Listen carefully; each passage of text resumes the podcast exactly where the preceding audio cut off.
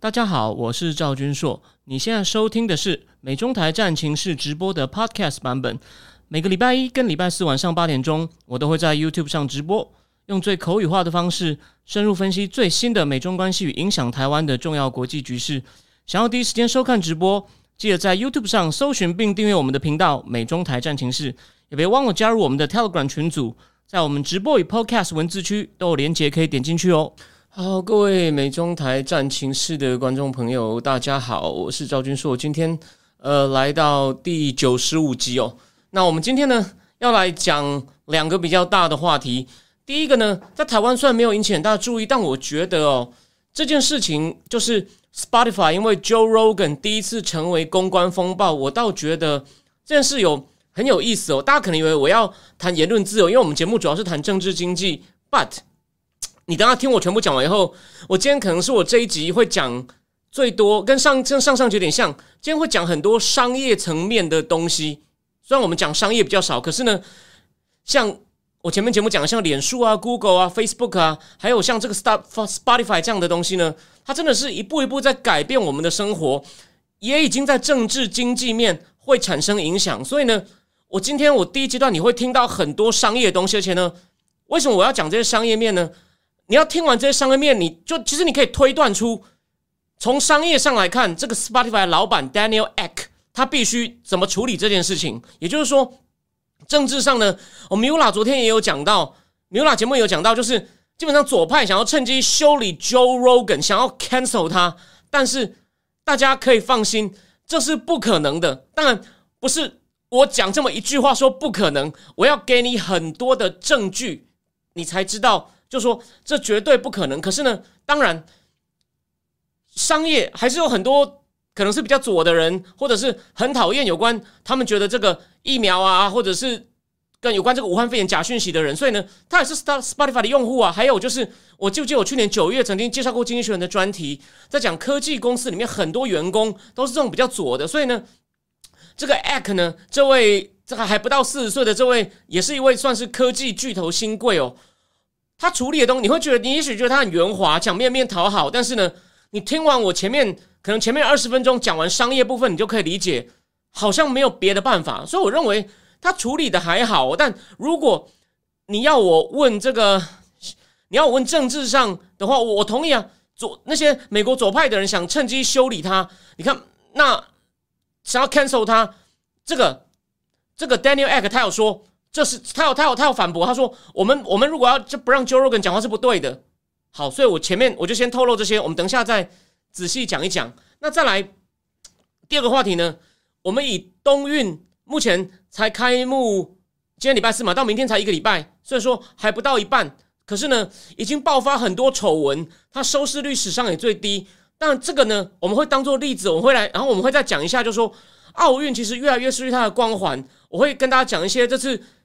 有关，就说主办权花落谁家的过程，还有这个奥委会主席这个 bug，其实就是一个勾搭少数权贵人士，他才不管价值的人。然后呢，最后可以从奥运跟中共的政情是一个很好的风向哦。为什么我会这样讲？我会透过我提供的证据，让你判断我这样讲有没有道理。我认为他又透露出更多中共开始摇摇欲坠的讯息。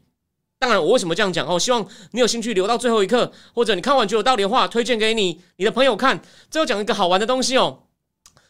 这个我当然希望我节目越在讲正题前，我当然希望我的节目越多人越看越好。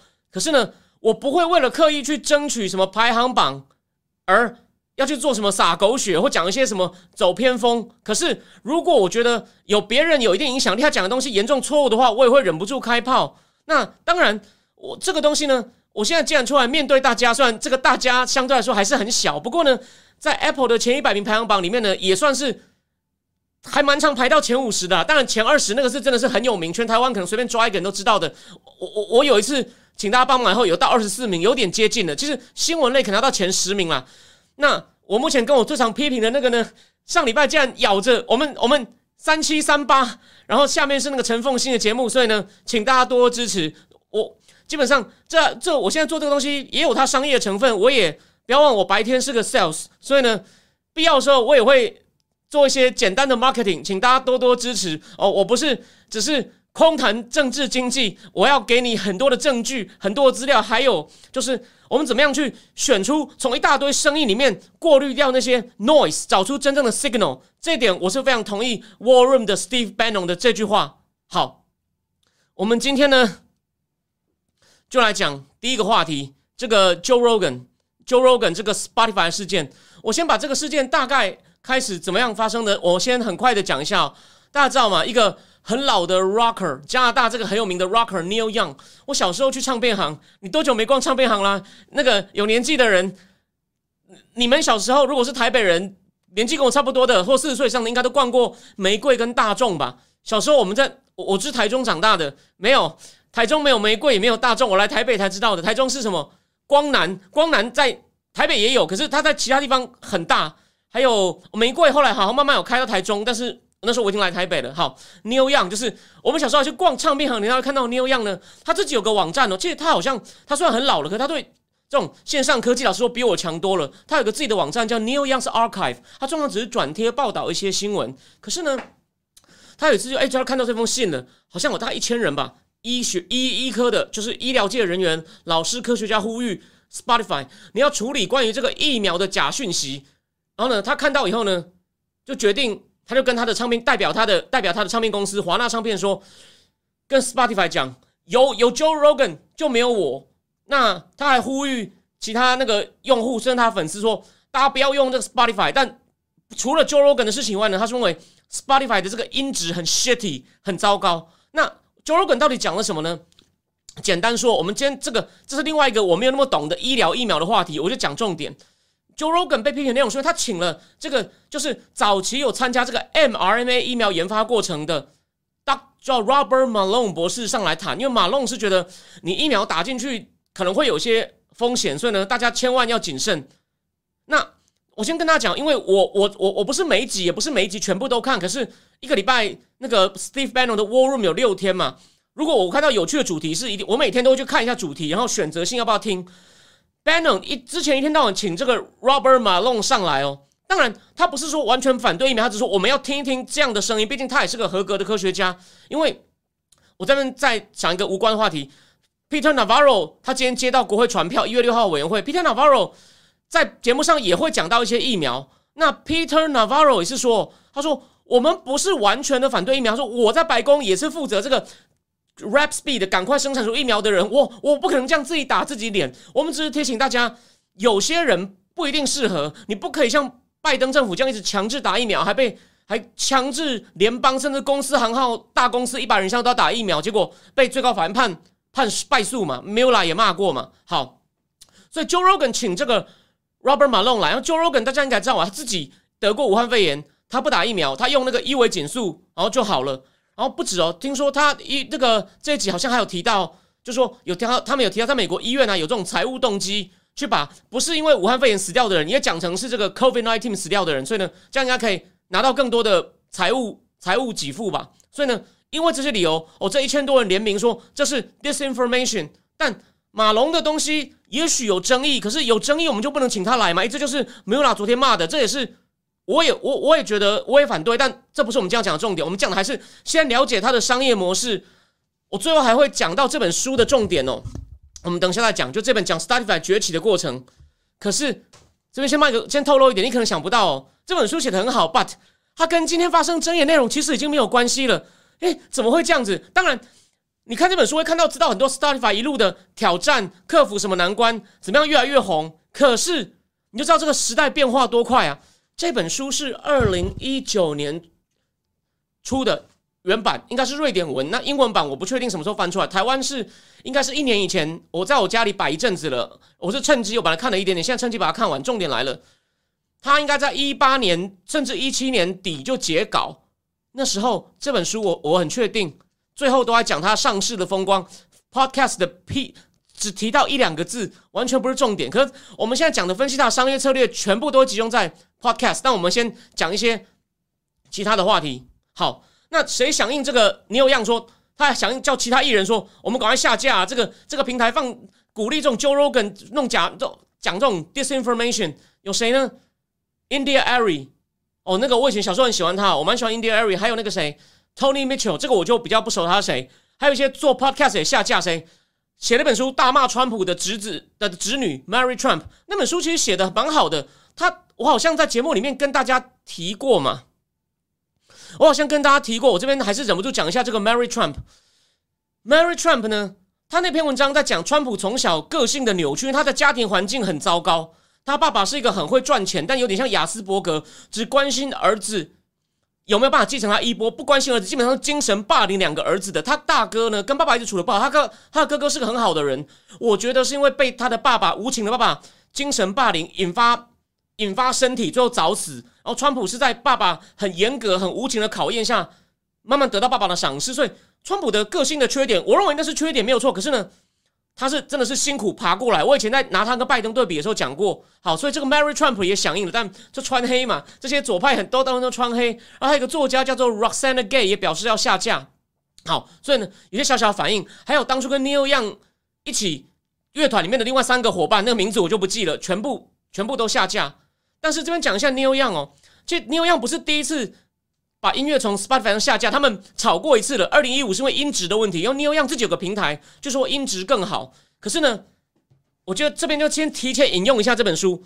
一直有人想挑战 Spotify，是说它的音质不好，我们要挑做一个更好的平台。那你觉得这有没有道理呢？哎，我相信说音质更好，他们的理由是这样：音质好不好？我想他们敢这样判断是有他道理。可是问题来了，你以为音质好就更多人听吗？Spotify 内部早就做过测试，说我们把音质改变以后，吸引的用户没有多少，所以。这样讲好了，这个不是公益事业啊，不是说要满足一些，就每个人对一些东西品质不一样，只要符合法律标准的话，Spotify 已经试过了，你硬要再试一次，那你自己赔得很惨。里面就有这种挑战失败的人。好，这边没有时间细讲，只能很快讲一下。好，那 Spotify 发生的下架风波，它第一个礼拜好像哦不太处理哦，甚至当初那个公开信出来的时候，他根本不处理，所以有些员工很失望。那可是这个 New 样事情，哎。报纸不开报道，毕竟 Neil Young 以前也是个时代的象征，是跟这个 Bob Dylan 有点像。Bob Dylan 是最早从 Spotify 里面下架的，因为他们一直觉得我我我怎么没有股份？他他 Bob Dylan 有点瞎哦，他的经纪人因为 Bob Dylan 唱片公司有 Spotify 的股份，Bob Dylan 觉得那我应该有股份，一听到没有股份，他这样他很错愕，就说那我我我把我下架，这这个这个我觉得有点很艺术家哦。好，那这次 Neil Young 出来以后呢，闹大了。Spotify 初步回应是说，我们希望所有的音乐跟跟录音呢都能在 Spotify 上出现，但这样这样我们做到已经很多了嘛，我们就有重大责任要在听众的安全跟创作者的自由间取得平衡。然后 Spotify 表示，我们早就有内容规范政策，我们已经下架了超过两万个跟武汉肺炎有关的哦，可能他们认为是不实讯息的 Podcast，所以其实他们是有他们是有做的。好。他们他们认为 Sp Spotify 有是有做的，那再来呢？因为这件事真的闹大了，所以呢，一个之前他们一向很低调，很少公开回应这种外界这种争议的这个他们这个这个瑞典人叫 Daniel Ek，他才不到四十岁哦，他已经他好几次表示想要跟 Neil Young 见面，可是 Neil Young 根本不理他。Neil Young 想干嘛？他想要跟这个呼吁参加联署的医生见面，想要知道他们对 Spotify 这种处理方式的态度哦满满满满不满意？就是因为 Spotify 为什么就决定接受 Neil Young 的要的呼吁？就有 Joe Joe Rogan 就没有我，请帮我下架。他为什么下架 Neil Young？Neil Young 也很有名啊，为什么不下架 John Rogan？听我继续讲下去。第一，Joe Rog Joe Rogan 秀是 Spotify 在九十三个市场的收听率冠军，去年在 Spotify 的三十几个市场，他的节目也是什么？也是月收听冠军。然后 Joe Rogan 在他是什么时候才加入的呢？二零二零的九月才加入 Spotify，然后到了。二零二一年十二月，就是两个月前，听众成长的 percentage，你要不要猜猜看有多少？百分之七十五。那而且呢，本周 Spotify 刚宣布，他们现在呢，在二零二二年的呃，应该是应该是上个月了，有四亿六四亿六百万人的活跃用户 active user，比前一年成长了百分之十八。然后呢，从 podcast 来的广告收入也多了百分之四十，有没有开始？精彩的要来了，好，后面还有更多商业数字提供你参考哦。然后呢，姐，你知道 New Young 这有多多机车吗？你就算我们退一万步讲，就算 Joe Rogan 是讲假讯息，你要那一集下架，这可能还有点合理性。你不但要逼他把 Jordan 干掉，还要求 Spotify 员工说离开这个公司，也呼吁其他艺人抵制 Spotify。好，所以呢，但尼欧样毕竟有点影响力闹大了，然后再来 Daniel Ek，他后来接受访问也说，我们回应的太慢，哦，是我的错。然后内部员工也对，就是尼欧样开炮以后开始沸腾，就是我前面以前节目讲过的，这种科技公司里面的员工很多都很进步，都很左。然后呢，而且他们本来就对，就就是对这个。员工就对那封一千多人的公开信出来以后，Spotify 都没有讲话，感到不满。不过那本来就是 Spotify 的公个公司文化比较低调，不太介入，不太介入这种争议。而且呢，它内部的公司文化是很平等的哦，鼓励员工辩论各种议题，从这个软体要不更新到下午茶甜点。那 Joe Rogan 节目上上架，从二零二零九月以后呢，也有员工在留言板内就表示不喜欢他嘛。那上周三为了平息这个风暴呢，他们内部召开了员工大会，里面的高管跟员工强调。我们只是播放 Rogan 节目的平台，我们不是制作人。Joe Rogan 也说了嘛，他没有干涉我，我要请什么来宾，他根本就没有管，我完全对我的节目有主控权。但我给我为我对我把我对我带来我对我带困扰给 Spotify，我感到抱歉。好，那这个 Act 就说呢，好，我有些员工呢，因为 Joe Rogan 节目感到很受伤，但是最重要的事情就来喽，这就是我讲的，我们必须要先看商业面，而且重要商业决策。也跟重要的政治经济决策，其实它逻辑是一样的。虽然我对商业知识的确没有，甚至很多听众应该都比我懂一些细节，但是我也当了十三年业务。虽然我是没有办公室，可是我对商业的一些大架构，我有十三年的亲身经验。虽然不是什么了不起的，我我不然我哪有时间斜杠这件事情？因为那个那个那个相对比较轻松。但重点来喽，哦，员工们，你们要知道啊，我们不是出来办这个 social justice warrior 的。为什么我们要跟 Joe Rogan 签约？而且这个约签的很成功啊！我刚不是告诉各位数字了吗？再来哦，你以为只有那本身 Joe Rogan 节目数字吗？Joe Rogan 的节目粘着度很高啊！他们他们都会除了听 Joe Rogan 节目，在 Spotify 上都还要回这个平台听更多 Spotify 上的 Podcast。所以 Podcast 要在美国持续成长，就是在美国持续成为第一大的这种线上 Streaming 的这种音乐，它只是 Audio 的平台的话呢，Podcast 是最重要的一部分，而 Joe Rogan 就是 Podcast 里面的王冠啊，所以，所以怎么员工嘛，你们你们当然可以有立场，可是你不能影响商业决策啊。而且呢，他也提醒大家说，员工说，我们这个平台上就有一千一百万个创作者了，一定会众声喧哗，很多意见我也不同意。可是我们就是个很大的平台，美国第一名啊，所以我这是一定的。好，我先看一下聊聊天室哦。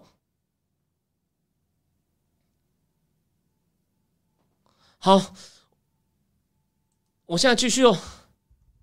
那当然，Spotify 上次有一个考验呢，这引起也蛮引起蛮大的争议哦。这个我觉得很有趣，我不知道你们知不知道哦。在二零一八年，他遭到什么考验呢？他下架 R Kelly 跟一个 rapper 叫做 X X Temptation 的歌，也不推荐他们的歌。为什么？因为 R Kelly 卷入那时候卷入就是被指控虐待嘛，虐待。那那时候呢，Spotify 就趁机推出一个叫仇恨内容跟仇恨行为的政策，引发了辩论。可是呢，你不要以为那时候。他们会拍手哦，你知道那时候美国的反应是什么吗？尤其是艺人界，他们说他们在开辩论说你应不应该因为艺人跟音乐无关的不当行为惩罚他们？但音乐界是反对的，为什么？他说你们这个政策只是瞄准一个根本没有定罪的黑人，因为你你就是歧视黑人，所以又扯到这个了。我不是美国人，我知道他很敏感，但我自己在美国经验还好，我我我也没有看过美国人变这个。老实说，我在那边认识的 African，我是真的认识多哥来的黑人，我跟他去过。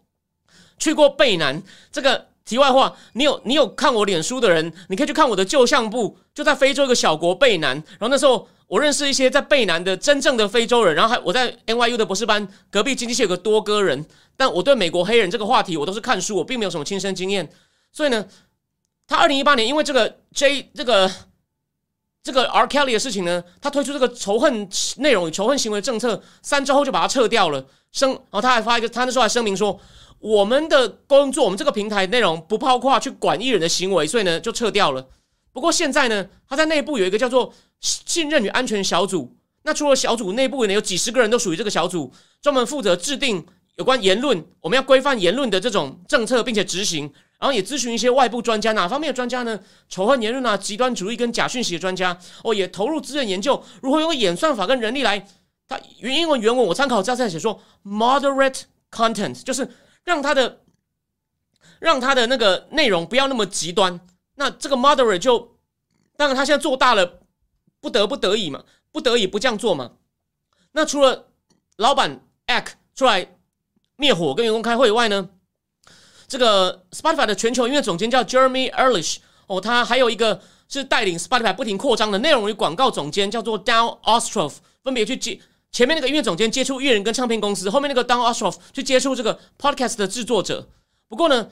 他们内部呢也把 Joe Rogan 节目重新听了，全部听完，看有什么违反规范的，就下架了，下架了一百一十三集嘛。不过 Joe Rogan 后来不是发一个声明吗？这是针对我十二年来的言论，这是针对我十二年来的言论，算是弄出一些 N 开头的字，我就是讲那个美国，我也觉得这这种字不该用，叫做那那 negro negro 的东西，然后就说他是种族主义者，就说。我我的节目，你就是把我这样抽出来，就是要故意这样继续 cancel 我，想要进一步抹黑我。Jorgen 就说这样这样真的是不公平，但所以左派真的是哦下手很狠。好，最后就要先讲，所以说这个他们的总裁 Eck 又针对左派曲率发动公司，他就说 silencing Joe is not the answer。你想要让他晋升，这绝对不是答案。我们当然需要有明确的政策关于内容，而且呢，如果这些政策违反的时候，我们也必须要采取动作。但是呢。Canceling voice 就是不让人家发声，把人家取消哦。It's a slippery slope，是一个越来越陡的坡，就是这样。你不要在那边自以为是，就提醒大家。所以他他算是有守住底线，但是他必须要做妥协。好，重点来了。然后他也，然后他也是，他是在他妥协什么呢？我们 Spotify 有义务平衡，提供更多。平衡的报道跟一些普遍被接受的医学科学资讯，来度过来带领大家度过这段非常时期。所以他现在也把他的内容政策公开，而且没有改哦，跟他原来内部执行就一样，还创建了一个武汉肺炎的资讯站，然后呢也制作了关于疫情的警语。那而且呢，我看资料也提醒我们，Joe Rogan 目前关于疫苗的节目没有被下架，所以呢，你看这个算没有妥协，但他之前有四十多集，就是因为违反内容政策。被下架，这是重新整理又下架一百多集。以前以前已经有四十多集被下架，但没有一个跟疫情相关。所以呢，我们回过头一看，他之前的政策好像好像还 run 的还可以嘛。所以他其实有在进步。所以这公司其实不错。就是为什么我这次决定既讲这件事情，帮大家分析他的商业策略，然后再评价一下为什么这个主管必须要他们的大头 act 必须要两面讨好。然后呢，他也是一个很值得我们注意的一个重要的这个新的科技巨头哦。当然，这是他。Spotify 迈向世界上最大的声音，不是影音哦，声音平台的哦一个目前为止最大的挑战。那一开始他当然跟脸书啊，还有 YouTube 一样，把只把自己看成一个科技平台，不管上面有什么。可是呢，他现在某种程度上也要像一个媒体公司，要对自己平台上的东西负责任。哦，这样一来啊，有些内容如果激起消费者、员工或其他 Podcast 强烈反感的东西呢，就会他要决定要把一个东西上激起我刚刚讲那三类人会很反感的东西，到底要上架。维持上架要下架呢，决定就会非常的敏感，所以呢，他也开始进入深水区了。那这个艾克之前接受《华尔街日报》专访的时候呢，他还是有点抗拒被定位成一个出版者。他说：“我们是科技平台，还是媒媒体公司，需要讨论，而且要把我们定位成哪一种，都都很难。”哦，可是呢。脸书跟有跟跟 YouTube 是前辈嘛，一样在同样的这种类似问题上跌跌撞撞，而且他们也都定了很多详细的内容政策，也都有团队专门来处理对用户来说不适当或者是危险的内容。而且呢，像脸书啊、YouTube 这些科技平台都被监管单位或者是国会叫去回答如何防止假信息传播，或者甚至有时候这些平台会移除或将用户停权。但是这就最奇怪啦，大部分被停的人都是都是右派的啊，川普到现在还不能发声啊，所以这个问题是真的是。非常的、非常的敏感哦。可是呢，但是我认为 Spotify 不会那么夸张。为什么？我们你听我继续讲下去。这边呢，我要引用，很奇怪，我引用，我不知道为什么我引用了一个法媒，但虽然法媒是参考美媒，我引用了法国世界报，还有引用一个法国不错商学教授研究，比那个这边插个话哦，那个要参选市员候选人的胖犬刘世杰说。翁达瑞教授，你可能毁谤、毁涉及毁谤名誉，说我从来没有当过过公职，我是外交官出身呢，所以。那种商学教授呢？商学生看不出来什么贡献。我讲政治，有一天到晚这样乱打，果然出开可能会出事吧。不过告不到，因为他躲在美国。好，不要歪楼。美国最大的民调机构 Pew 指出哦，二零一零年十二岁的人，如果问他最近你有听过 Podcast 吗？只有百分之十二。你知道现在上升到多少吗？去年上升到百分之四十一喽。然后法国有一个叫里昂高等学院，他是负责。就商业的一个教授，应该是那种有点像商学院院长的，他叫做 Sophie Art。他说，Spotify 在市场上投入非常巨大，三年前左右开始，因为这本写到二零一八，所以完全兜不起来。这里面几乎没有讲到 Podcast。那这本讲了什么？我最后会讲。我们继续讲有关 Podcast 的部分。那为什么他要投入 Podcast 呢？路边卖玉兰花都知道有钱赚啊！这市场成长迅速，二零一九到二零二零就成长了百分之三十七，达到二二零二零的市场规模达到八四二零亿美金，八四二零亿美金哦，跟然后呢，已经跟台湾的这个 G 整我们全国 GDP 差不多了，而且呢，Spotify 还收购了一个制作 Podcast 的录制科技有关的创新公司，叫 Anchor。然后他还投了两亿三千万美金给一家叫 Jimlet Media，这是一家 podcast 公司，它有一个很有名的节目叫 Reply to All，我是没有听过，我不知道各位有没有人听过。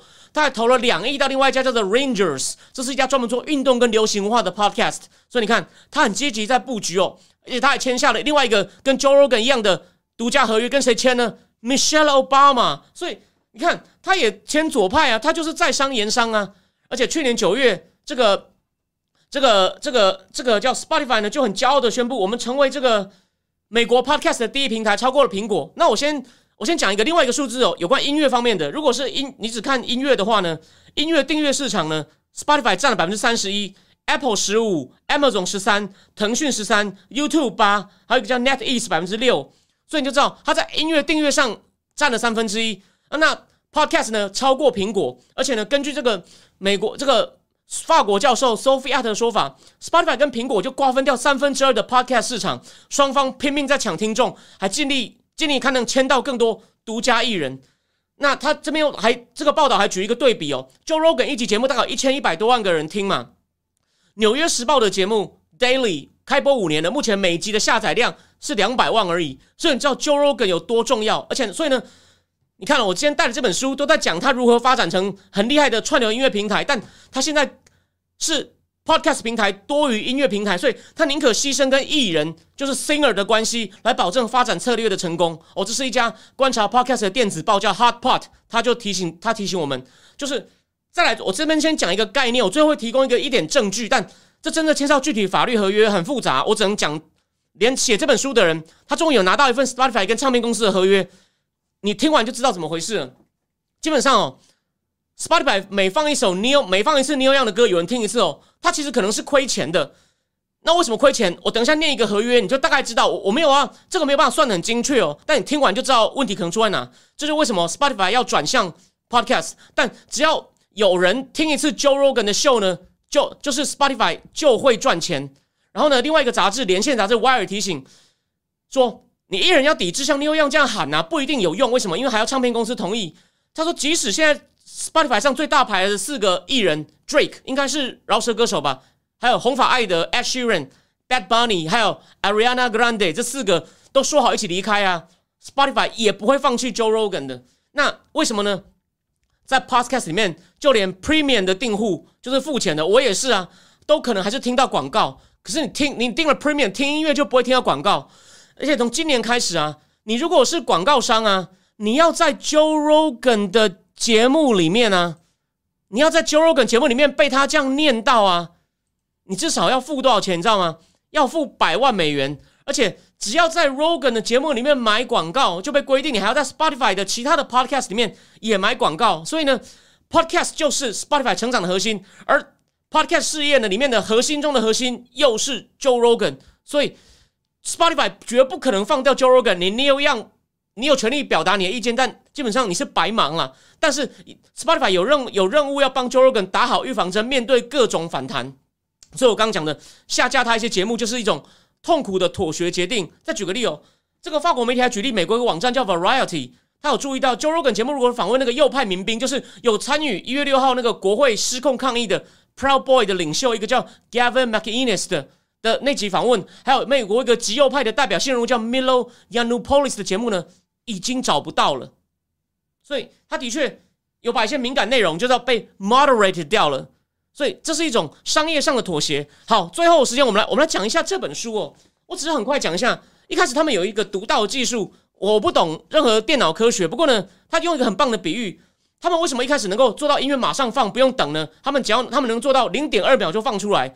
他们简单说，他们技术，他们技术很独到。我当然不懂细节，但简单说就是，他说，传统看一首歌哦，像一条吐司面包一样，你要你要可能从头到尾一条吐司从左到右整条都过了以后，所以你要等时间才能够放出来。他说，Spotify 技术好像一个汉堡一样，汉堡你先看一个汉堡，只要一进到你想看，假设一进到这个面包机里面呢，它的它每一层上下东西你都接触到一点点了嘛？他说这样就够了。他就可以把整首歌很快就存下来，就可以准备放了。因为，因为汉堡的每一个各种内容，你只要这个横这个面这样切开，从上到下，蔬菜、肉、cheese，每一个都碰到一点就够了。为什么能做到？我不知道。可是他们技术有这个独到点，所以呢，就开始慢慢发展。然后呢，这个 Act 一开始很天真，以为半年内就可以跟唱片公司授权合约谈完。那唱片公司一开始对对这种要付费不免费提供都非常。非常的反感哦，比如说有一家大唱片公司的瑞典代表啊，他有次去坐计程车的时候去开会，他都看到计程车司机那时候在下载 M P 三，然后呢，计程车说：“我以前已经花花很多钱买很多音乐了，所以我现在都用下载的。”他当场气的想要跟那司机说：“我以前已经花很多钱坐计程车了，那那我我付你车钱好吗？”就几乎要吵起来。好，这种小故事很多，但我今天要讲，我念给你听一段重点。这本书终于看到他跟环球唱片的合约，我念给你听，你就知道为什么他到底放一首歌。他要付多少钱？这个真的很难定义哦。他说，Spotify 借由免费服务赚得的广告收入，原则上 Spotify 需要向唱片公司及音乐发行商支付百分之七十的收入总额。所以呢，他赚到广告百分之七十要给唱片公司及发行商。然后呢，不过 Sony 在合约上同意让 Spotify 保留百分之十五来自外部厂商的广告费。你看，所以广告费其实还是要给唱片公司。好，再来，根据合约，Spotify 同意。提供相当于九百万美元的广告空间，为期三年。Sony 可以自己使用，也能以任意的价格转卖给其他公司。另外，Spotify 承诺让 Sony 用折扣价格买下价值一千五百万美元的广告时段。若是若而且若是 Spotify 有尚未售出的广告时段，Sony 有权来行销自家旗下的创作者。你看，这也是一笔成本吧？这个你当然应该可以摊到到时候每首歌上面去。可是你就知道不好算吧？提醒大家喽，因为我又没有数据，我当然不能够具体算一次给你看。我又没有其他系列的数据，虽然可以用假设，不过这个你交给那种更专精财务的人就好。我只，但你应该已经知道我重点了。合约里也将串流一次最低支付额定为零点二美分，连一美分都不到。不过要用这数字计算 Spotify 付了多少钱取得音乐使用权，根本不可能。另外，此处提及最低支付额只在 Spotify 开销大于收入，唱片公司无法从约定好的份额获利时适用。也就是说，这称得上是一种保险。假如 Spotify 的免费用户高居不下，导致利润降低，唱片公司也能从最低支付额中获益。所以，You see，算不出来，你很难，你很难说。可是，基本上一放，唱片公司就要拿钱。这是为什么？前面讲到，每放一次 New Young，它可能会，他会亏钱。可是 Podcast 不会。然后再来，它其实前面有一次危机，你们可能看一些报道，已经都已经有讲到过。可是我这边还是要很快讲一下。Tyler Swift 不是说我的音乐不要被 Spotify 免费放？所以呢，Tyler Swift 不是也喊过下架吗？那次就你看，让 Spotify 第二次面临活跃用户锐减。那个好，我先我先讲一下哦。所以基本上呢，Tyler Swift 出来抗议说要下架，这时候 X 就第一次跳出来，就部分公布了他们，我们都有付钱给你们哦。那你唱片公司怎么给你钱是你的事情，所以。你不能说我们在偷你的东西，我们不能偷你的东西，这是他第一次面对的哦公关公关危机。然后呢，但他中间还有中间很精彩，是还有一个挑战嘛？我可以，我就是 J Z 到处收购公司，J Z 是个很有头脑，后来就不当艺人了，他就收购了，他也成立一个类似串流竞争对手叫 Beats 嘛。然后后来还被还被这个 Apple 还被 Apple 收购啊。所以，然后我我跟大家讲一下哦，他。他那时候呢演他那个第一次那个发表会上啊，多少人？然后呢后面就改成叫 Tidal Tidal。然后他第一次发表会的时候呢，十几个大咖艺人都出来站台，还有人跟他连线，所以他真的是经历过很多挑战。他最后最后关键是什么呢？他最后成功的关键呢，在 Podcast 的时代前，我把这本书最后一个精彩部分，他们开始推出精选歌单，就是你你可你喜欢的类型，他透过大数据。哎，他们可以找到一些规律，然后就把品味相相近的人推出的好歌单一直推荐给你。哎，一听我我也觉得真的很不错。他们当初还收购一家把各种音乐，大概人类有史以来能够数位化的音乐的目录全部分门别类整理的公司，但第一次竟然失败的，没有办法推出有效的歌单。然后他们本来还想搞电视，有点像 Netflix 也失败了，所以他也有失败的经验。然后他们有还想过一个 idea，要追踪，要同让你同意追踪你的足迹，让你去跑步，去别的国家都听到不同音乐，这个反应也不好，很多人不想被追踪。可是他们有两个数据科学家，后来那两个人也离职，因为公司没有给他们足够重视。其实是这两个人关键救了 Spotify，让他再上高峰。他们自己用大数据就整理出一些很棒的歌单，然后开始。每周精选呐，或你可能也会喜欢这份歌单呐，这个大受成功，所以然后最后呢，这本书最后就要讲他们上市的各种曲折风波，很有趣。因为负责上市的是个美国人跟瑞典人，这是一家瑞典公司，其实有很多不和。然后孙正义也想投，马化腾还想要收购，他们当初有考虑过让马化腾以两百亿美金买下来。好，那这些呢，就是一些有趣的小故事。基本上呢，就就讲到这样。可是你听完。我这边做个很快的总结，你就知道他不可能放掉 Joe Rogan 这个 Podcast 对他太重要，因为这这不是纸上谈兵。我自己现在也常常开始听，我也开始常常听 Podcast，有些我听到内容也在节目里面讲了。我大部分都是听英文的，然后偶尔听一点法文的。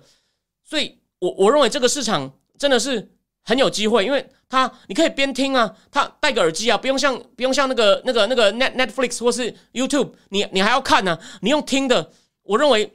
就想，你有没有想过一件事？我我帮大家回回顾一个故事哦。我我帮大家回顾一个故事哦，不是就回顾一个人。你就记得以前小时候，计程车司机在等排班，你经过一些半夜一些旅馆、大饭店、政府机关门口的警卫在干嘛？公寓大厦管理员拿一台收音机，有没有？这就是终于新一代收音机出来了。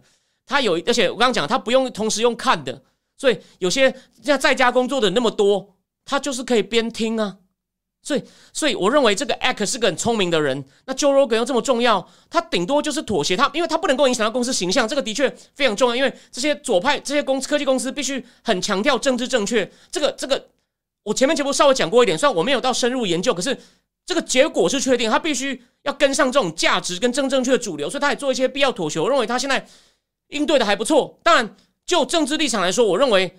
左派这样子弄，我也很不爽。那昨天 Mula 讲的比我更好，所以我这边就简单提下，我也反对。但基于商业理由，你放心，他不可能杀掉 Joe Rogan。哦，第一阶段就先讲到这里。然后我先我先换个我先换个那个标题。然后 Gary 郭说，JRE 也是 Spotify 上唯一用影片形式的 Podcast 节目。哦，他已经有影片形式，我还真的不知道。然后 JP 有时候最近开始买 Spotify，通常抵制都是最低点。我也我也觉得他会再起的。然后。A B C D E 这样说，快回到疫情前的价位了，恭喜他。然后那个 N A N 说，音乐就不是奢侈品主要收入来源，一堆左料子的音乐人，bargaining power 就消失了。对啊，对啊，所以他，我我认为他在经历一个很重要的转型哦。那能不能，所以他是个 leader 哦。所以我现在会开始更注意他的新闻，因为我看完这本，我认为他蛮不简单的哦，他真的蛮不简单的。好，那我们第一阶段呢，就先讲到这里。那现在呢，第二阶段呢？丑闻奥运，我们先来盘点一下，目前才短短五天，每天发生什么了？滑冰，中共选手推人，虽然推的也是自己规划匈牙利的同胞，竟然还判是匈牙利选手犯规在先。然后那个跳台滑雪女神，日本的高高梨沙罗，跟其他五名选手因为这个犯规，因为犯规被判失格。好，还有呢，竞速滑冰五百公尺，中共选手范可欣，他故意将这个障碍物呢。障碍物推推向推向对手，推向加拿大选手。哇，还好大会这次没有偏袒，就判定加拿大选手紧急。可是呢，加拿大这位选手队友被判定阻挡犯规，取消资格。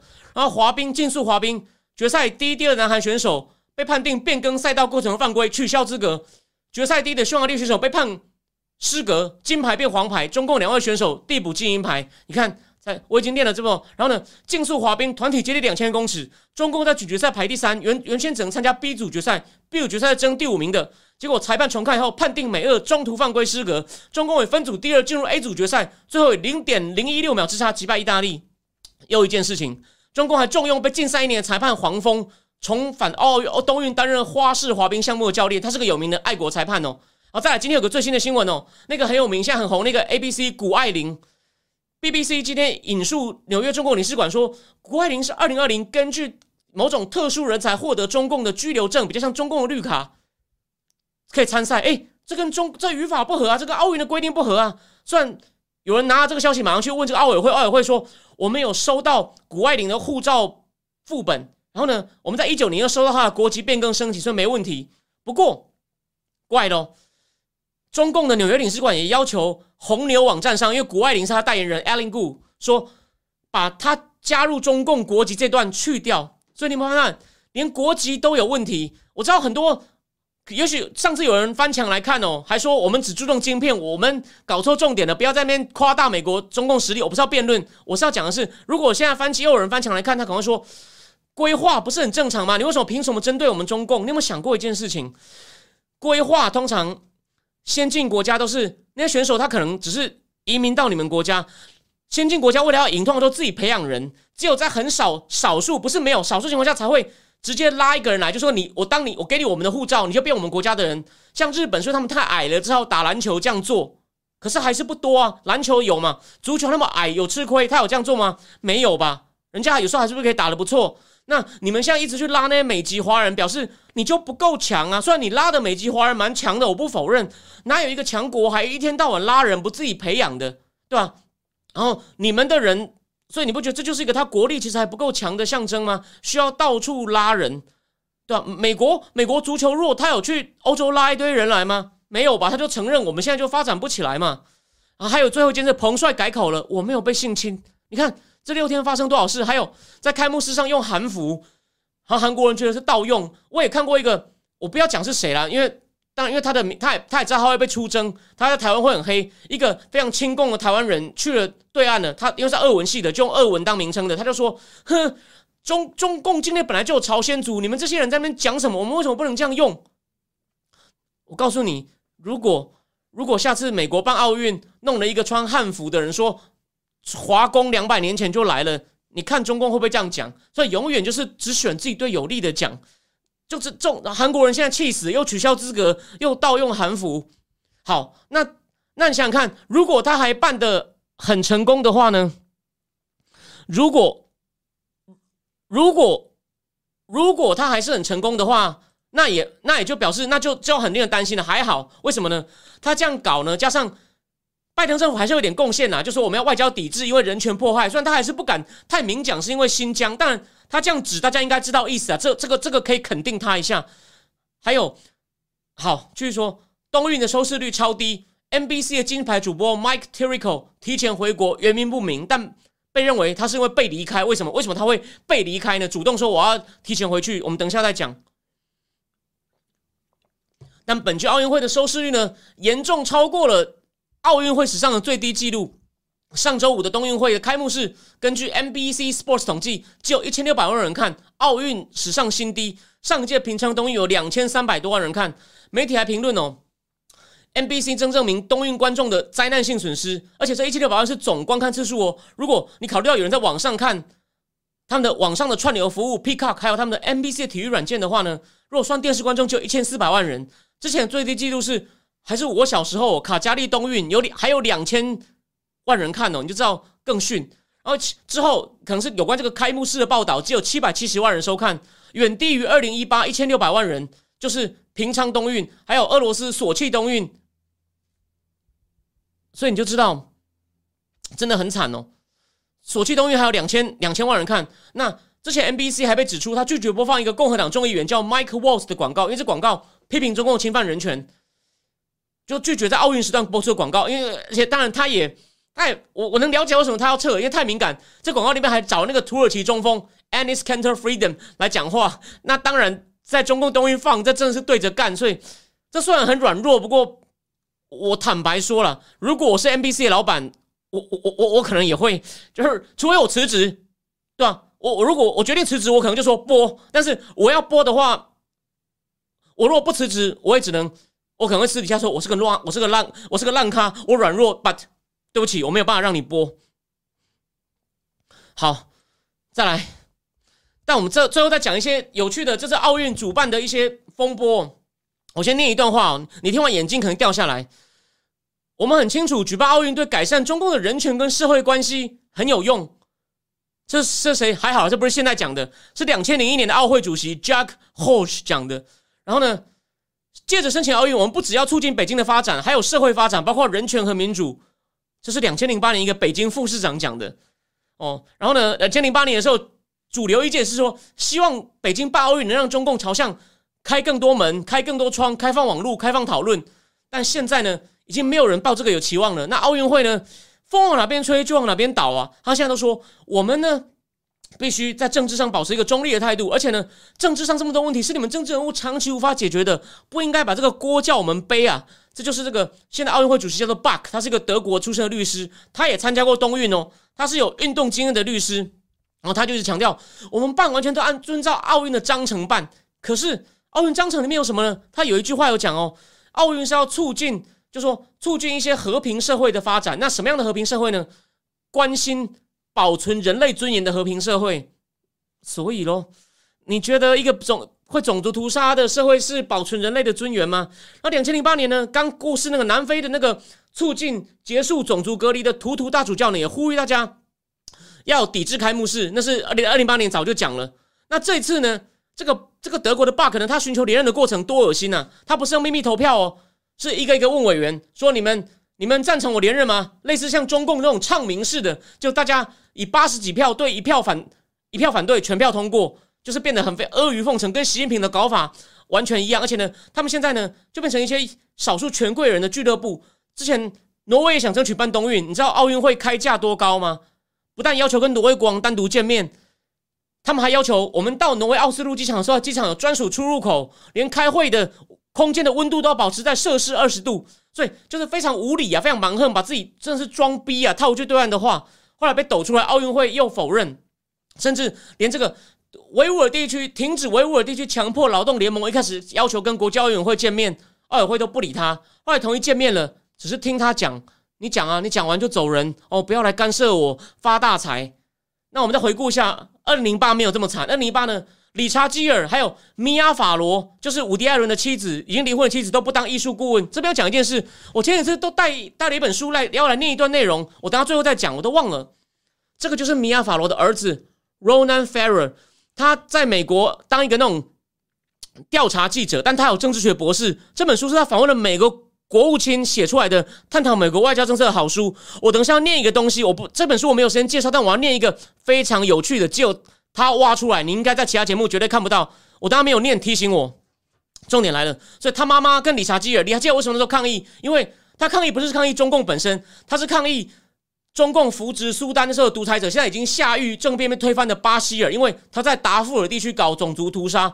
那时候好像还有人，一个明星，好像 George Clooney 还租了卫星去监控那个达福上空到底有多少人被被他们的那边的那种阿拉伯战士屠杀的事情。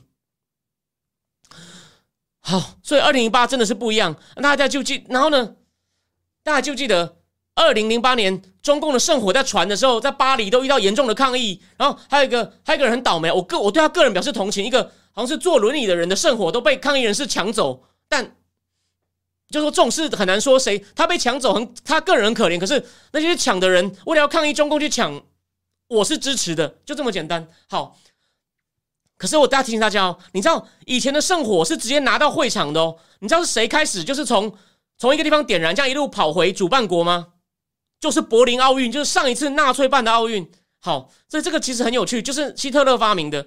但希特勒办的时候也是光明正大，想要宣扬白人雅利安人优秀。可是有一个黑人得了四面金牌，就至少他他被打脸，他也开放啊。可中共前面我前面讲就一直作弊，所以这个含义什么，我们最后再讲哦。那。而且有个很有趣的是哦，二零二零冬运呢，本来还有其他几个民主国家城市都想要争取申请，可是呢，因为担心成本太高啊，对环境破坏啊，所以呢，都引发当地很多抗议，所以都都撤回。所以最后只有两个国家没撤回，就是一月刚出世的哈萨克的首的最大城市，现在首都已经变了，叫阿拉木图，还有中共要办。所以呢，其实现在我跟大家讲个总结哦，就是民主国家其实常常对奥运。越来越有点敬而远之，就是虽然还是很多民主国家在在要最后还是决定因为一些理由要办，可是也有越来越多民主国家城市一想要办呢，就会引起很多抗议，觉得你也达不到宣扬价值，然后呢常常都超超预算，然后呢过度开发，甚至为了要弄场馆破坏环境，所以呢，其实这是一个很大家可以思考一下，就反而变成独裁者靠作弊来强调他崛起，然后呢，在现在中共那么严，没有人敢抗议。不是今天有个德国选手也说了吗？他说我不会在这边讲话，我回去再讲。所以以前不是每一届都有一些抗议吗？选手都可以表达一些政治立场嘛？所以有你虽然抗议会被取消金牌，可是你不觉得对于真正有 guts 有理念的选手来说，被取消奖牌算什么？对吧？我就让全世界这是个非常好的场合，在中共弄得像好和谐啊！你你觉得你觉得奥运少了这个，你不要以为这只是个花絮好吗？就你也不能表达价值，被变成帮这样的国家抹粉，你所以大家这是不看他是对的。我为了这些默默不看他的人，我不认识你们，但我今天如果有一杯酒，我就我就带一杯酒敬你们一杯。但最后，我来引用一下张家敦为《Time》写的杂志的观点：二零零八年中共那次奥运办的，老实说还不错。张艺谋的开幕式很棒，海贝尔很成功，小布希也去了。那时候大家都希望他。继续强大而开放，你知道那次的负责人是谁吗？就是习近平，其实就是习近平。所以呢，张家敦说，习近平这次奥运绝对不能出错，他要先办得成功。如果有出什么问题啊，他连任可能都会被影响。可你有想过，他外面恶评这么多，当然内部可能觉得还好。你有没有想过？要跟他斗争的人也绝对有在翻墙，但不会看到我的节目了。我可以跟各位保证，习近平那些高层的政敌没事可能就看看馆长，说不定也看看郑红怡，但也可能也看看美国的 Tar Carson，可能也上川，也可能也会上 Getter，甚至连郭文贵可能都看。他怎么他就拿那些说，你看你看，你搞成这样子，你还不无能？那个格让选手吃那么差，变国际笑话了。据说习近平。非常 micro manage，这是奥运会的过程，连连那个很多装饰啊、选手村啊、一些动线安排啊，他什么都管。如果国外丑闻很多，就有筹码了。我讲了，国内可能还好，他的政敌会拿国外事情说，嗯，你看你办成这样子，所以这是一个问题。但第二，我提醒大家哦，这是张家敦的文章，我觉得很有道理。大家就觉得索罗斯不是说习近平可能会被挑战吗？就觉得我节目里面更早讲，我说想把他推下来的人绝对。有，而且绝对是够大咖的人，但现在想是一回事，做不做到是一回事。为什么？因为这些人现在没有军权，但会不会有解放军的人也不爽？我认为有可能，大家可以看哦。不过张家敦提醒我们，张家敦这点跟我是同意。他说，习近平为没有派系，他当初被选中是因为那时候是胡锦涛想要李克强，因为都是共青团体系的那些人，通常家里只是中产阶级出身，不是太子党。江泽民不放心，我忘了江泽民要谁哦。薄熙来觉得太张扬，所以呢，就选习近平看起来忠厚，且是自己人的孩子。习仲勋元老的儿子，选自己人才放心。张家敦有个很棒的形容词，他是 least unacceptable，他是最不令人讨厌，最就最不会，他让人家不能接受的地方最少，而不是他最好。当然没想到他现在搞成这样，说他没有什么派系，他都只有一些根本就只有县长级能力的人。所以他用的幕僚很多都很糟，都是一些草包。他其实他没有真正的派系，那些人不能算他的派系，那些根本不够强。算现在被他硬拉上了，像什么蔡奇啊、李强啊、陈明尔啊，还有河南水灾那些人，我现在一下忘了名字，姓周吧。所以呢，就是枝江新语那帮的人呢，本来其实根本上最多就当到省长那一级，可那些人那些人不能算习近平的帮众，他们其实不够强。习近平真正他就是积极的把解放军做。清算他的军事改革还不错，台湾竟然照学，这歪楼歪楼讲一下哦。因为你们也知道嘛，他现在改改叫作战区嘛，不以陆军独大，这是对的。然后呢，以前什么四个总部也都换掉，那也有三军了，也有参谋长了，所以台湾也现在学作战区。像习近平，我记得他们那个南部军区的那个司令啊，就不是陆军了，是海军，因为南海舰队嘛，所以他军事改革是习近平少数哦，没有像小学生的事情，所以呢，他也就拿。终于争取到一批支持他的将军，所以张家敦的这个观点很有趣。他说，习近平的权力基础，他就是解放军派，甚至反过来说，解放军要控制他都不夸张。我是不是这样讲过头？不过他跟解放军关系很密，所以为什么他不倒？搞成这样还不倒？可是解放军里面会不会有松动呢？等经济开始全面崩溃，奥运恶评如潮之后，再来。我认为，所以关键在俄罗斯。我等下最后会讲，如果俄罗斯动手，习近平会学，习近平不会全面攻台。如果我会的话，你想我还会这么淡定那边跟大家播吗？我我要么就是准备开始练身体，要么打，要么就我不当圣人。也许我生命中有百分之一的懦懦弱基因。如果我认为习近平会大打，我可能到三月的时候讲话都发抖，说呃我也不知道我能播多久。虽然我百分之九十是想我也要打一下的，因为我是我是狱官，我我我还有五年嘛，我还有五年，就我进去是军官，那我可能没心情播了，开始练身体、跑步、练枪法。但我他会搞事情，他搞事情的时候，说不定就解放，然后他搞事情，万一又没搞成，说不定解放军就有人看不下去，想妈的，选你这草包，这国家是只要解放军有人想法跟江派一样，就说他们当然也不是说为了中国的民主，只是觉得我们会被你拖死，只要等这个人就够了。我跟大家举个例子哦，我跟大家举个例子哦，为什么那时候四人帮在毛泽东死后没有办法夺权？因为邓小平透过中共一个元老李先念，偷偷去跟主主控军权的叶帅叶剑英偷偷联络，决定把四人帮抓起来。当然，现在的军队不在，没有一个叶帅了，现在没有叶帅了。那个习近平现在现任应该就是军委会的副主席，以前都是陆军嘛。第一个不是陆军的许其亮，空军出身的，许其亮是他的铁杆，所以，可是我就我知道，我认为许其亮不是草包哦。但可能不用到许其亮，反正就随便一个其他人受不了，觉得这国家会被你拖垮，maybe 机会不大，但是大家可以看一下哦。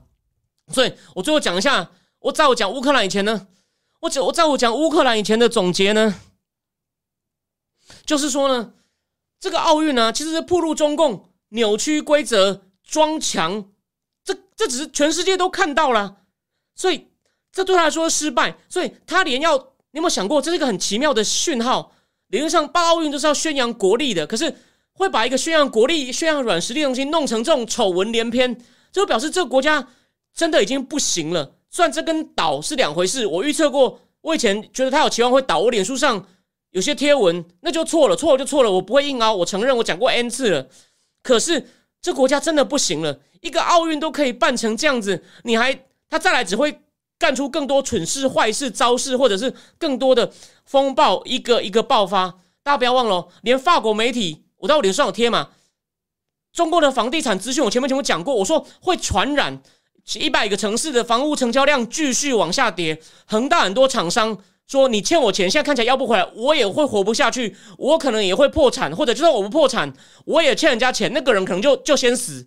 所以现在可能是恒大的供应商的供应商先死。这样一波再卷几波下来，你再强可能受不了。而且我上一集不是有提醒过大家吗？中共四年来贸易出超大概赚了两兆美金，怎么它的外汇存底都还是只有三点二兆，纹风不动呢？连《镜周刊》的社财经社论都说一定被拿去填国内黑洞了。这国内黑洞放心啦，绝对够大。有没有机会拖死中共呢？先别讲拖死，但绝绝对是继续往下拖。所以呢，奥运办成这样，绝对是个 sign，大家可以继续看下去。我对我这个判断，我有信心。好，最后讲一下乌克兰哦，乌克兰的事情，台湾的主流意见，我现在看到我那些高手连友，他们一定又觉得我很奇怪。没关系，这次我也没有一定把握。可是你有没有想过，礼拜一的时候，拜登跟德国总理 Olaf Scholz 同时开记者会，没多久，马克龙跟普京又开记者会。这这难道这不是世界上四主要国家吗？俄罗斯算经济上不是了，它军事上跟国土上是不是这么四个国家的元首连续几乎在两个小时内连续同时开记者会？你觉得你觉得这件事会小吗？只是演戏吗？那这节会重点是什么？德国总理还是很贼，他只是说不排除任何选项，坚持不讲出会取消北溪油管，虽然他的意思里面包含。所以记者又说他还是嘴很硬，但他为了怕大家怀疑他的决心，因为德国已经很黑了。德国因为就是那些事情，我想你们也都看到了，送人家安全帽啊，禁止运送武器的飞机经过送到乌克兰的的飞机经过领空啊。这个新闻你们可能很少人注意到。德国驻美国大使，她叫做什么什么 Harber 女士，她发电报回给德回去给柏林，你知道她标题故意引用阿波罗那个那个 Tom Hanks 那部电影。Berlin, we have a problem。大家都说我们自私，不顾不不管乌克兰死活。刚刚那个那个米卡米卡已经有讲了，就在批评德国，就在德国现在很黑。所以呢，这个 shows 呢，为了要证明没事，他他他破例用英文讲说，意思说 We were united with America, we will stand together to fight back against Russia。这我自己编的，但他忽然讲两还蛮长的一小段，他英文还不错。我一开始诶，怎么翻译声音不见了？怎么是他这个我没听过声音？诶，他真的讲一段英文，还还蛮标准的。所以德国在做形象工程，挽回其他大国对他信任。目前初步华盛顿邮报觉得成功，那我是觉得对了，不能算失败，所以这是美德记者会的重点。那拜登是话讲的硬了，那希望你再再更你动作要硬吧，你要把德国，你把德国叫听你的话，跟你走，你的多边主义，这次我就没办法骂。好，法二这边呢，法二这边呢，马克龙还是一心希望德国呃俄国回到所谓的诺曼底架构，就是法德欧洲两大国，欧他们才是直接的利益相关者，欧洲，然后呢还有。乌克兰、俄俄罗斯谈，然后呢，希望能够先执行明斯克协议。明斯克协议卡在哪里？乌克兰要给俄俄罗斯乌克兰东部被的被俄罗斯支持人控制的顿巴斯克跟卢汉斯克两个边要给他们特殊的自治地位。可是两边卡住，乌克兰说我们愿意给，前提是你俄罗斯支持的人要先全部撤出。普京不想撤啊，所以马克龙还很期望说，你们要先执行明斯克协议。然后呢，当然马克龙也不是说我要来解除危机，说先提。降温，de-escalate，de-escalate，发文是 de-escalate。他说：“我就是先从明斯克协议当做一个降温继续谈的基础。”所以马克龙想要证明我有能力管理。我先跟大家讲他的政治盘算。那个大家不要以为他是，就是他想要去，他不是想要去证明他可以让普丁退兵哦，他没有，他只是想要降温。为什么呢？法国人跟德国虽然比德国好一点，我我讲过，他不是被左右包夹吗？法国的极左极右，什么事都。什么事都看不互相看不爽，但只有一点，他们是站在同一阵线，觉得对俄罗斯要衰精。所以马克龙只想要证明我有能力处理危局，而不是说我要很强硬的对俄国说我要让你退兵。他去耍狠的话，会被左极左跟极右批评说这个人这个人只是想要作秀，想要逞逞逞一时之快。所以马克龙是说我是来处理问题，让危机降温。然后他也希望普京，甚至好像私下说：“你你真的要干嘛？你拜托，等四月我选完再说。你先让我表现出我能够暂时把这个情势稳住的局象，让法国人觉得我有能力就好。而且，但是问题就是，这个明斯克协议，乌克兰说他兵不走，我不同意自治地位。俄罗斯说我为什么要撤兵？所以马克龙希望从明斯克协议一步一步把紧张情势从阶梯上下来，其实也很难呐。只是马克龙希望你普京卖我个面子，多拖一点。所以我认为。”也不是很有用。然后最近有一篇文章，我可能明天写在粉丝页上。法国可能要考虑提议让乌克兰采用芬兰话这个东西哦。其实台湾有个人对这个问题写的不错，现在已经黑掉的郭正亮，他二十年前还没有黑的时候写民进党转型之痛，因为我小时候看的，我印象很深刻。小时候看的东西会记得比较清楚。他讲台湾的地位的时候呢，他说可以当以芬兰为参考。简单说，芬兰话就是我还是你要承认我独立的地位，我觉得有独立的国格，可是我外交政策上不挑战苏联。那是芬兰在冷战时期这样做的，他们就考虑让乌克兰，就说你你可能要考虑采用芬兰话。法国想要这样桥，马克龙想要展现他，他也想要当桥王来来桥完，那能不能做到呢？我明天仔细把那篇文章看完，我再我可能会写在粉丝页上。好，最后我看一下留言。那个 Michael 这样说，乌克兰总统说美国人撤走，美国人在输出错误讯号，他觉得我说他对不对吗？这样说好了，我认为乌克兰总统哦，因为现在是这样。美国的我刚刚讲过嘛，川普派跟班农他们一直在骂说，都是拜登政府想要想要用战争有战争，他们要尽力解决问题来转移他们内政不利的焦点。我没有那么同意这说法，为什么呢？因为只要打起来了，乌克兰丢了，我不是前面讲过吗？不管丢了或美国不想他打背后让步，都会骂的拜登会更黑，所以不管怎么样，拜登都会黑，所以他没有理由去炒战争。那 Michael 江说这个到底有没道理？我认为乌克兰总统是。普丁不会那么快打美国跟欧洲，如果一直喊的话，他的经济会先崩溃。这就是一种灰色战术嘛。普丁想要每天这边加一些兵，像前几天美国媒体还在讲说十万兵，法国媒体说十二万兵了，他还在那边继续加兵。普丁是老狐狸，我我我我再讲一次，我的观点是他最好不要打，但是提醒大家哦，他不是来演赌神的，他是来当赌神。他走的时候牌桌上要扫到东西的，他空手回去。他会被笑死，甚至国内反对势力也会反对他，名望也会掉。他要在连任终身，跟习近平一样，会有一样的问题。普京、土耳其的埃尔段，还有习近平，他们都有连任太久，变得就是狂妄自大，觉得自己可以做到别人做不到的事情，听不进去幕僚的意见。所以也有消息指出，普京听不太进去旁人的意见。美国他们说，他们情报显示，他认为打伤亡不会那么大。所以我要提醒大家哦，有些人是用理性的观点说，普京觉得。一定会伤亡惨重，会变成他的阿富汗，他不敢进去。普丁不这么认为，他进去可能会错，会很惨。我同意。可是你现在说事先就认为说普丁知道很惨，所以不会打，我认为这个论点不成立。但是普丁希望我能够一直加兵，就加到逼到美国让步，所以不会那么快打。但如果你美国、欧洲一直讲，一直讲乌克兰可能人心惶惶，经济提前崩溃，那就变不战而降了。所以为什么乌克兰总统是想要跟美国讲，就算他可能会打，你也不要一直讲。所以我认为乌克兰总统这样讲也是有点道理。就是拜登政府呢，这样真的某种程度上是助长了普丁声势，所以你不要讲。你真的是不需要宣扬。好，那 A N 说马克龙谈完说俄罗斯不承诺不升温，马上就被俄罗斯打脸。某种程度是啊，法国媒体还算肯定马克龙很努力，法国媒体也没说说啊，我们总统做到什么事了。我法国媒体标题我有在看，意思就是说情况还是僵在那里啦，但也没有说小小马搞砸，就说他尽力了，但情况看起来普丁手上还都是牌啊，对啊。然后 Michael Kadaki 说十万大军要打乌克兰，二战日本说三月亡华。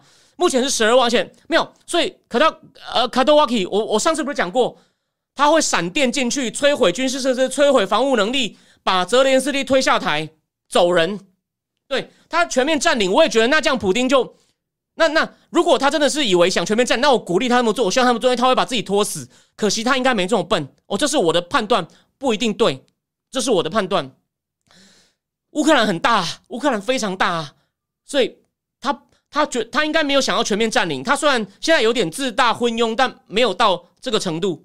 哦，好，那这个呢，就是我今天要跟大家分享内容。所以，我们我们继续看俄乌。但但我认为普京也不会那么快打。为什么？还有一个原因，他应该不会在德国总理 Olaf Scholz 还没去以前就打。Olaf Scholz 下礼拜要去，然后英国的那个新外长对中共强硬的 Lisa Truss 也要去，所以大家都这样络绎不绝。那么想过，如果只是演的？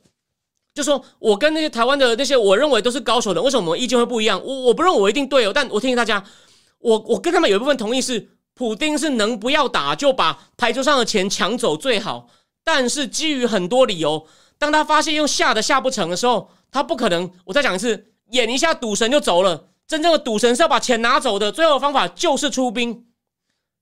最后，所以还没，所以美国跟欧洲某些国家，其实欧洲还好。法国都说：“哎，你到底有什么情报？你要跟我们讲啊！我们觉得还好，你那么快就法国可能会觉得他他不是一定要打，所以你先不要恐慌。美国每次就说快要打了，快要打了，这样真的蛮蠢的。所以拜登这种是草包啊，其实所以班农啊、川派不用一直骂说他是他不他这样讲不是要挑起战争，他只是我觉得他是他是想要他的确可能想要第一转移注意，第二他尽量让让让国内人民觉得我们尽力在接我这个是很大危机，我们有能力。”他可能天真的以为自己可以靠协调盟邦协调出到很严重的制裁吓阻他，然后呢，让民众觉得哦，我已经很尽力了，你不要再怪我们。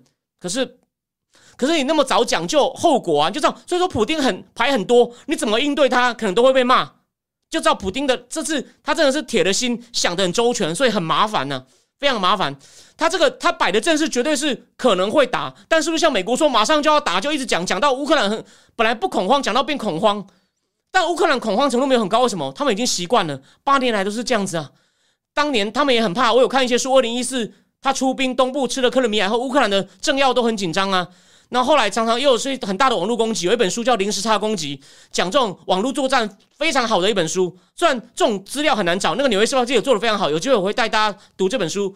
零时差攻击一开始也在讲乌克兰以前被招入俄罗斯大陆跟网络攻击那充钱，但是乌克兰人说我们已经很烦了哦，你要打就来吧，但你还没有打以前呢，我们也不要为了你而受惊。可是如果美国一直讲，美国讲当然会有影响啊。如果乌克兰那些精英看一些美国报纸，每每天看到这样一直讲，所以泽连斯就觉得你不要这样搞啊。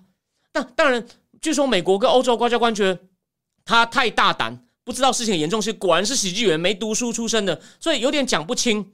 我认为是有点讲不清，但是我同意，就是就算要打，你也不要一直在那嚷嚷，而且他也不会那么快打，再看一阵子吧。应该我我的观点，我们今天就来赌一把，这不一定对哦，但有可能错。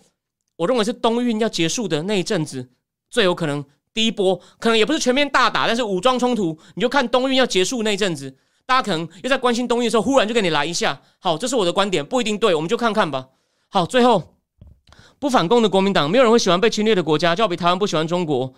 然后那个 Michael Kadaki 说：“哦，那那个 An An 说，Lisa Truss 被俄罗斯外交部长洗脸了。俄罗斯外交部有在跟中国学，直接计划走人。哦，这我真的不知道，谢谢你，我还没看到 Lisa Truss，我还没看到。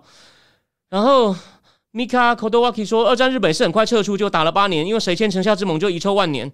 OK，这个嘛，这个 maybe maybe 我们就看看吧。我认为他不是全面入侵，就是打个点，羞辱一下乌克兰，然后开始谈。只要乌克兰能谈一个很屈辱的东西，应该我认为就够了。我我认为够了。我跟你观点不一样，但我们可以看一看。好，那今天就讲到这边。我相信下礼拜一又会有很多大事，我们就来继续看一看。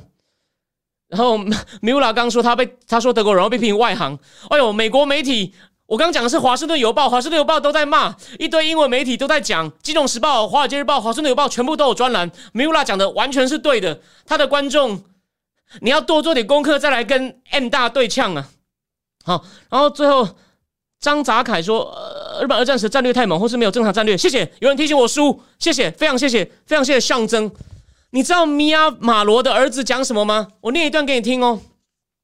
我念给你听哦。小布希任内令鲍威尔一筹莫展的白宫权力斗争，在奥巴马政府内变本加厉。奥巴马上任没几天，国家安全顾问琼斯就发誓要扩大国家安全会委员会的影响范围，被昵称为后门渠道的总统与国务卿之类的内阁成员之间的沟通方式上受到限制。你看，把政府部门隔开，由国家安全顾问主导大权。高级官员透露。琼斯的继承者 Tom Danilen 跟 Susan Rice 都各自加强对白宫的控制。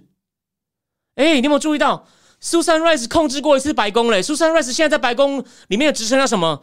内外事务协调官呢？大家就记得去年四月我就说 Susan Rice 在后面操纵拜登，这不一定对，我还没有决定证据。但你看，我是一个月前发现这本书的，我带了三次来都忘了念。谢谢谢谢曾，谢谢谢谢谢谢谢谢上曾。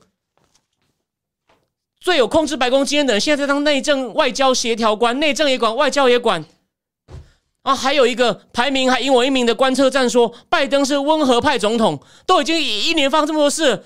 某一位某一位海巡先生说，拜登是中间派温和派总统，他现在不受欢迎，是因为不左不右。